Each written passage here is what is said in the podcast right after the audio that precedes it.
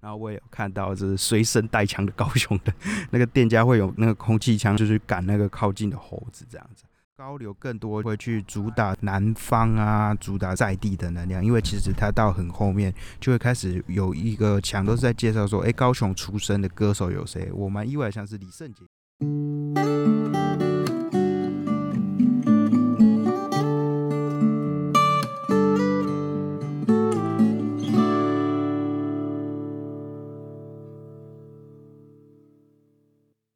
地方故事、人物故事，还有那些你我身边的大小事，欢迎收听叙事圈。我是阿燕。不知道大家最近有睡饱吗？我觉得我好像都没有睡很饱，但是至少，嗯，因为我是远端工作的关系，我可以睡饱一点再起床工作，就不用像以马内利补习班分享的国小兄妹，他们每天都要五点多就要起床，在那边算所谓的公文的一个教学的方式，这样子。其实这个事件啊，引起非常多的讨论，然后大家可能都会想起小时候的一些梦魇，这样就想说，哇，小时候这样就是很早起来，然后啊要不断的这样子算数啊什么，然后特别是你有补习过的人，就会觉得很痛苦。我觉得还好的是，我自己在国一以后就没有再补习了，所以我每天下班后，不要每天下课后啊，放学后我就回家。我会先自己安排一个看书的时间，然后看完书之后，我就是放松，就没有什么一个补习班在那边压迫我，一定要什么时候要做什么做什么这样。就看到这个分享，就觉得哇，好夸张哦！国小兄妹他们从五点半就要起来，然后完全行程是满档哦。扣除掉他在国小的时间之外，那连吃饭什么都是在车上吃，然后就不断在这个补习班上课。当然，可能也是有一个比较夸饰的成分在的，因为。我不要说国小小朋友啦，现在正常的成年人好了，也没办法忍受这样子长时间高度密集的这样的一个行程啊，除非你是机器人，不然我觉得根本不可能。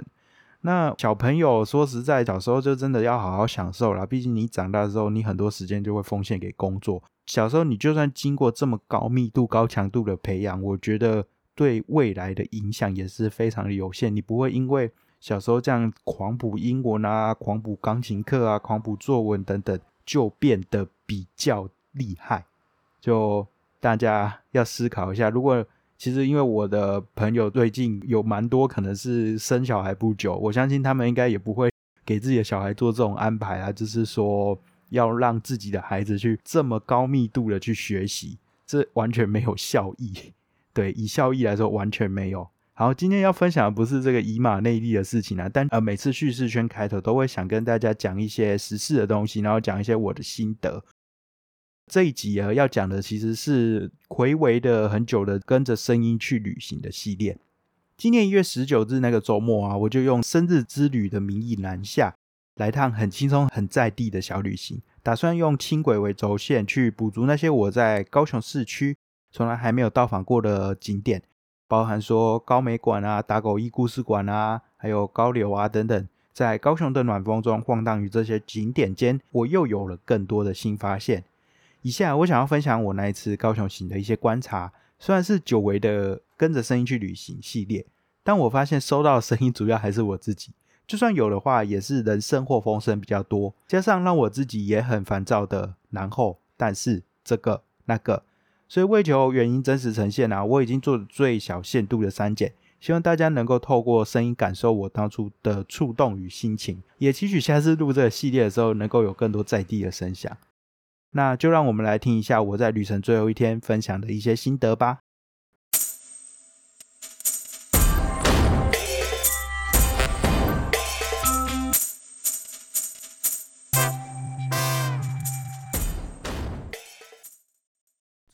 是我在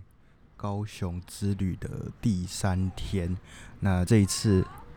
来高雄，主要是因为想说生日嘛，然后不想要在工作中度过。所以我星期五就是我生日那天请的假，刚好跟朋友约，然后南下高雄这样。第一天没有特别去哪里啊，然后就是蛮耍废的。那接下来两三天，我就是希望能够去补一些。呃，至少就是市区里面蛮著名的点，然后我自己比较少，就我自己还没去过的。呃，所以我昨天呢，我去了这个内围的艺术中心，还有高美馆这两个地方。那接下来我就又搭到了哈毛新的旧打狗驿故事馆这边。其实这一带就是蛮有故事的。然后我的目标其实是希望大家轻轨，然后绕一整圈，因为其实高雄轻轨也是在呃近期全线通车，然后在期间内算是。完全免费的，所以我就想说搭搭看，因为轻轨其实开蛮久的啦。高雄轻轨从我大学那时候，大概八九年前、快十年前的时候，那个时候就已经有在运行了。然后在它刚开不久，我就有去搭过，但真正这样子成圈也是到现在才完成。然后昨天呢，我是大概把。呃，我后面本来想要整个搭完一圈的部分去给它搭过一次，所以我觉得我现在基本上今天不会再完整的再搭一圈。那我简单的来介绍一下好了。首先，先跟大家讲一下我现在位置，我现在在这个所谓的爱河湾。那爱河湾，简单的说就是这个爱河要出去到出海口这个地方。那这个也是近期高雄最热闹的一带了。呃，从这边有这个高雄流行音乐中心呢，简称高流，然后再出去一点点有这个大港桥啊，然后博二啊，算是好几年来一直是高雄最热闹、呃最有活力的一个地方。那也有一些音乐季后会在这边举办。那所以其实。呃，相信比较年轻的朋友对这边也非常的熟悉啦。那它的白天啊、夜晚的景致，我都觉得蛮美丽的。对，那简单的来跟大家介绍一下高雄流行音乐中心好了。在台北有一个台北流行音乐中心嘛，那个我去过了。那这次就是要来高雄流行音乐中心打卡解锁。呃。这个流行音乐中心，它的主旨就是在流行音乐这一块，然后也是主打一个海洋文化，所以它还有一个什么海音馆啊，然后搭配整个海港的城市意象，那有设计那个很像那个珊瑚礁群的一个建筑啦，但我不确定大家看不看得出来，反正就是这个建筑远远看过去就非常的醒目，因为它是一个一二三四五六好六边形六边形的一个建筑这样子，除了高流一个最具代表性的六边形的一个。独特结构很像那个魔法阵的建筑之外，它还有刚才有提到的珊瑚礁群啊，然后金鱼提案、海豚步道、Live House 等等的，就非常的很不错啦。那晚上的时候各种灯光嘛，然后在一些节庆的时候还会搭配投射到天空的那种闪灯啊，把整个爱河湾这一带哦，整个变得非常亮丽。对，那我等一下就是要进去高流里面参观，然后看这边的呃高流的常设展这样子。那等下可能会录一些声音啊，然后跟大家分享一些心得。那我今天的行程其实蛮简单的，就是高流这边待蛮长一段时间，然后等下骑车过去，过了河，然后到了另一边的光荣码头，简单的跟大家分享一下。我这边也顺便来跟大家分享一下我昨天的行程好了，因为其实昨天的是真的蛮符合这个叙事圈的一个内容了，然后也有它的深度在。昨天我主要都是在西边这一块，那我也觉得你如果要搭轻轨玩高雄的话，这个西半边这一侧就基本上够你玩很久了。那我昨天是为了要执行我这个所谓的变路计划，变路计划就是说我任选一条路，然后就从头走到尾，记录这个左右两侧这些沿途的风景啊，还有一些观察这样。那我昨天我就是选了一条路叫做马卡道路。马卡道路这个名字就本身非常的特别啦。那马卡道意思是指当时的所谓的马卡道族，那当时在南台湾这边的一个平埔族的族群这样子，然后叫做马卡道族。那沿着这个马卡道路，你其实是顺着这个轻轨的路线，然后会经过内围皮啊，然后。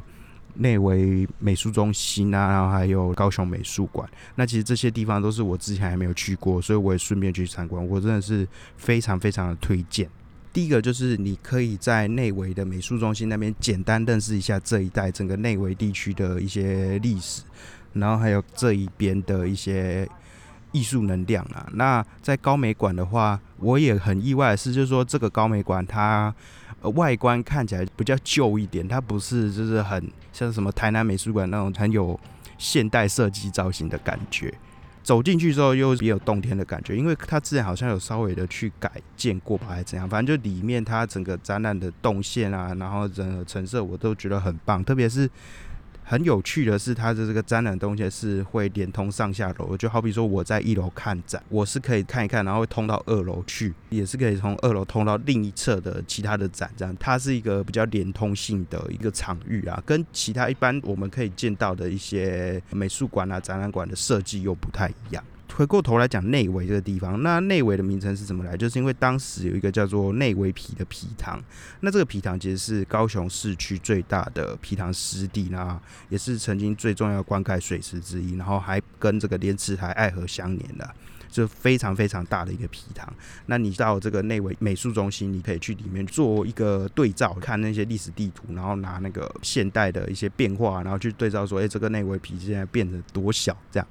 那最早的这个历史应该是可以追溯到清朝的乾隆年间，为了要去灌溉农田去建的。同时有种那个什么莲藕啊、菱角啊，或是养殖鱼虾，算是这一代居民重要的生活来源。后来内围皮就渐渐的失去它的功能，然后开始这一代就发展的蛮多的一些工业嘛。那特别是在日治时代的时候，发展的什么工业呢？像是呃合板业啊、制钢业啊。或是水泥业呀等等，因为旁边的这个柴山就是一个蛮适合发展水泥的一个原产地，这样子，所以其实就是很丰富的一个呃产业的聚落啦。这边呢比较有特色的，除了就是有很多的产业的历史之外，我觉得我自己看到一个最有趣的是，竟然以前在柴山，也就是靠近寿山这个地方有。温泉的发现，这个温泉的发现其实让大家很讶异啊。特就是一九二零年代日本时代的时候，他们在寿山脚下开挖到这个泉脉，然后就发现说，哎，真的是有疗效的温泉，然后就想要盖温泉去促进观光这样子。那后来这个温泉就就消失了，特别是在可能是战后啦，战后之后这个高雄温泉就没有在运作，然后只剩下雨季的时候可能会有一些流亡味的泉水去散发出那个味道。总之我是真的蛮讶异，说哎，原来这边以前有温泉。对，高雄蛮热的啦，其实这几天也都是二十五、二十六度，然后北部已经开始寒流要来了，然后慢慢变得很冷。那高雄还是一个我穿一件薄长袖就 OK 的天气。那有一个温泉应该是蛮不错的，不知道有没有机会把当时这个财神发现到的温泉再重新给他去给他用回来呢？因为看他的记载是现在遗迹已经不存在。另外一个比较有特色的分享跟爱河跟内围有关，就是过去的爱河上会有这个船尾拖着一大串原木。这是特别的风景啊，因为爱河是水利之变嘛，所以中游沿岸的河板工厂啊就很多。那国外进口的原木就会在高雄港这边进口嘛，然后就有小船去拖着这些原木往呃内围这边的储木池前进。那在原木上会有一个工人拿着长竹竿随行，那看起来好像很威风，但是他要随时小心就掉到水里，或是被这个原木夹击的生命危险。不过很可惜，这个产业一九七零年代因为爱河污染非常的严重，淤积嘛，然后以及产业外移的关系，所以让原本内围这边有盈利的河板工厂慢慢一件一件消失，然后走向衰落。哦，说真的，其实你现在到这一代，你已经很少能够看到当时某一些产业相关的一些遗迹啦，都只剩下这些故事。所以我真的觉得这个内围美术园区是非常值得去参访的一个地方。那刚才有说到水泥，其实因为寿山它是一个有丰富石灰岩地形的地方，所以呢，以前就有开采石灰，然后去做水泥的记录了。直到日本时代的时候，有一个实业家叫前野总一郎。在打狗这边收购土地、填海造路，然后就看到寿山哎这边有丰富的资源，所以就决定要建前野水泥株式会社的高雄工厂，然后就成为这个台湾首座现代化的大型水泥厂。二战之后，台泥接收了这个事业之后，就持续扩大规模去生产水泥，直到一九九四年为止。那对你现在在这边可能好像也不能看到当时的这个水泥的持续有在炼制，但是可以见证到说，哎，这边真的是有一个蛮丰富的一个工业群聚的聚落。这样，大家到最后是去到哈马星嘛。那哈马星其实大家蛮熟悉，哈马星它就是日文的兵线。那这一带就是当时啊，在纵贯铁路最最最最短点这边有一个高雄港站。如今的我要最后一站要去了，在轻轨哈马星站旁边的打狗一故事馆这里，就是当时的高雄港站。那高雄港站这边也有轨道延伸出去，可以通到高雄港。对于当时的货运要出口非常的便利，或是货运要进口，这是一个非常便利的地方。那这样的一个高雄港的站呢，其实是在一九零零年就已经设立的。那为了要把这边做一个开发，变成一个呃产业园区啊，然后有一些商业啊等等的工业啊活动可以进驻，然后这边就开始填海造陆，然后变成如今的所谓的兵线哈马星一带。这一带如今算是高雄非常著名观光的一个重地啊。对。那在一九四一年的时候啊。为了要配合新的都市计划，所以就是在如今的高雄车站位置建了高雄旅客驿。原本刚才说的哈马星这边的这个旧站，就是从这个高雄驿改名叫做高雄港驿。那后来其实一九四五年高雄大空袭的时候，这个木造站房是损毁蛮严重的。后来就是在一九四七年的时候做一个重建。那你在车站内，其实你可以看到一些老照片，它有展出说，哎，当时美军的航拍图啊，还有受空袭的画面，对，以及一些铁道的一些老东西啊，我觉得蛮值得一看的。那这样的一个高雄港站，直到二零零八年才停驶。进入二十一世纪的才停止，那其实见证一个时代的没落吧。曾经这边繁盛的铁道的货运的一个产业，如今已经停止，然后转型为一个。呃，铁道故事馆这样子，那我是觉得蛮值得推荐的。所以简单的说，如果你要玩高雄西边搭轻轨玩的话，就是美术馆站嘛，从那边去参观美术馆，然后继续往南南下，呃，你可以去寿山啊，你可以去金马宾馆，呃，当代艺术中心啊，然后再继续往南到哈马星这一带，当然就是西子湾啊等等的，我觉得真的很不错。啊，然后补充一下西子湾好了。呃，我第一天来的时候，朋友骑车载我去中山大学后面这一带的，应该是柴山渔港，非常宁静的一个柴山后面的一个小小的聚落。那以前可能是因为有些军事管制，所以这边也没有太多的实在的大发展。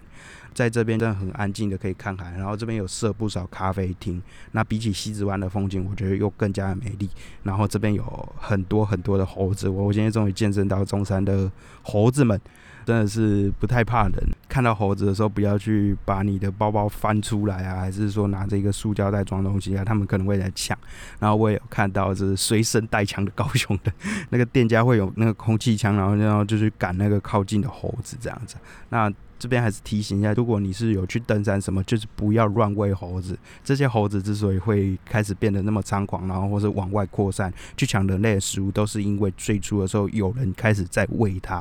然后才会变成现在这样。对，所以不要太白目，一直去喂猴子这样。好，这边大概就讲到这。明明就是现在是在高流，然后开始去讲到呃内围啊寿山这边。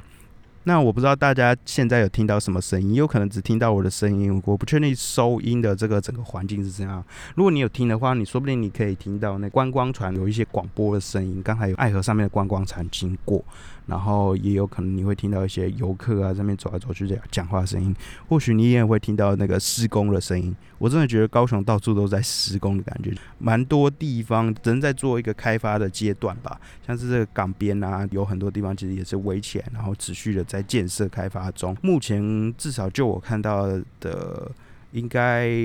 比我上次大概两年前来的时候是又有开发更多东西的。总之，这一带算是高雄的一个闪耀的新未来。好，我接下来要去参观展览了。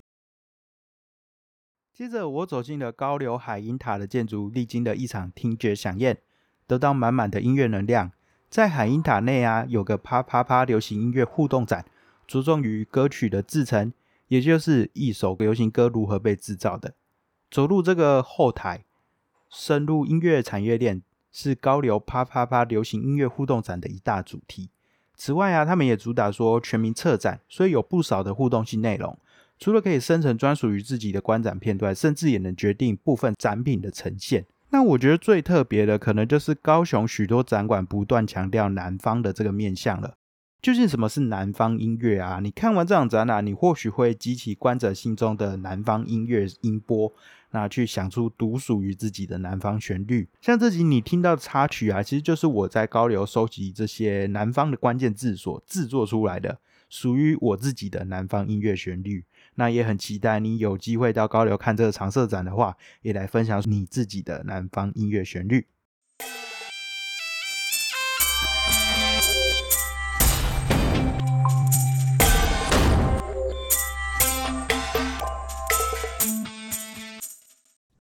现在在高流的岸边哦。其实因为可能比较早来吧，所以整个高流都被我占为己有，就是我的独享整个高流啊。然后刚才在看这个啪啪啪的流行互动音乐展，也是基本上整个展览都被我占为己有了，就觉得还不错，真的赞。其实我也去过北流的长色。的音乐展啊，然后高流的长色音乐展也去过，我可以来简单的分享一下两者的不同。简单的说，我觉得两者都可以去，蛮推荐的，都可以去听听看。毕竟大家从小到大一定都有在听歌。呃，先讲北流好了，我觉得北流的长色展它比较像是一个音乐的演进的历程。那我们这个整个的历程会是从一个前台到后台，然后去慢慢的拆解，而且更是随着整个台湾音乐的历史演进去探索整个展区。那同时也会搭配导览机，我是觉得蛮棒。你在移动的过程中，你的背景音乐会也是随之移动，然后介绍的人呢也会不太一样，这样子。好，那。另外的话，高流就是这次我看这个展览是有点是不太一样的是，它是从后台出发，然后去讲这个整个音乐产业呃结构啊、细节等等的，是先从后台开始，然后当然跟北流一样，有一些蛮有趣的一些互动啊，也有是让你自己录制自己 MV 的一个呃趣味体验。那它的整个的规模是相对于北流是小了一点，不过也很值得。然后它是透过你的手机，诶，北流其实也是透过手机。总之就是透过手机互动。高流比较不一样的地方是，它不是专门有一个导览的，就是你到每一个展区会有一个导览要听，而是会有一些搭配的歌单，还有搭配的一个 podcast 节目等等，可以去让你去了解。等于说你看完展览后，或是在看展览时，也可以一边。听这些东西，然后一边去看展览。比起呃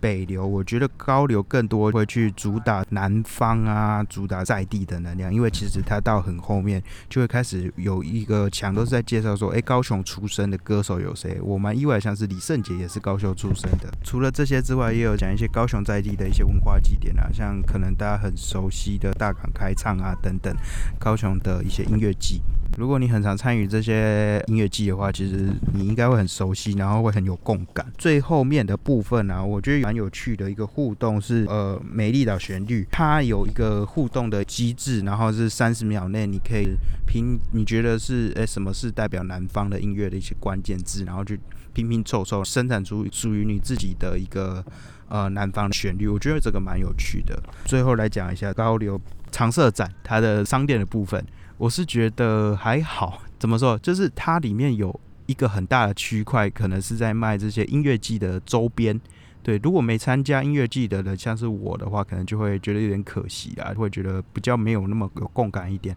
那高流本身的产品也还没有到很多，然后比较。多的像是反而灭火器的东西倒是蛮多的，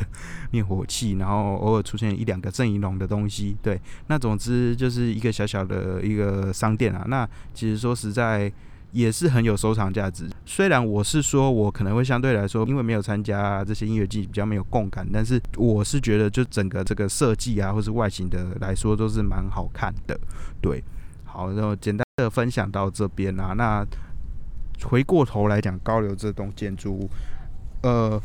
可能真的是因为我比较早来，所以人潮少了一些。像昨天晚上的时候也有来过一次，然后那人真的是很多。高流里面的话，我觉得蛮可惜的，可能是它的动线吧，因为有些地方可能再往上就是靠电梯什么。除了长设展区，其他地方可能好像会是一些乐团然后，或是一些团队的一些办公室。那可能一般民众就相对来说没办法去参与之类的，对。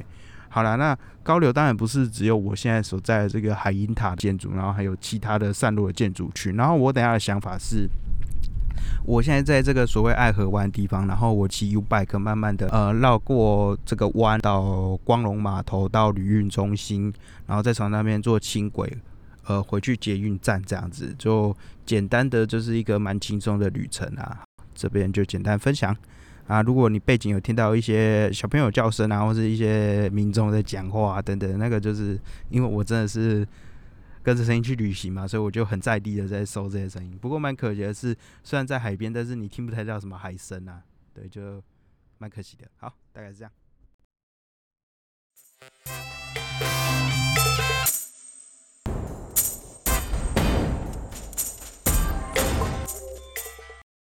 后来啊，我骑上 U bike 绕过爱河湾，途经光荣码头、旅运中心、高雄展览馆等等，我拍了很多美照，但也没有特别去造访哪里，就这样悠哉的度过。一个月后啊，爱河湾周边又因为黄色小鸭的出现，就有爆棚的人潮。呃，说不定这些地方也会因为这样去举办一些有趣的在地的活动，跟我那个时候骑车过去空空荡荡相比的话，是更加有趣的。那我觉得啊，高雄它其实是一个充满能量而且不断要进的城市，所以我很期许下次的造访能够去见证这些大型活动的盛况，或者是更深入钻研这座城市的哪些小角落满溢着无尽南方能量的故事。听完今天分享，你还喜欢吗？如果有任何想法或建议，都可以透过下方资讯栏的社群连接与问卷告诉我。如果真的觉得这节目很棒的话，欢迎加入路边说故事在群组一起来交流，也可以到下方链接的赞助平台给我一点小小的支持，每月定期赞助还能获得超值回馈礼。那么今天分享就说到这边，我们下次见。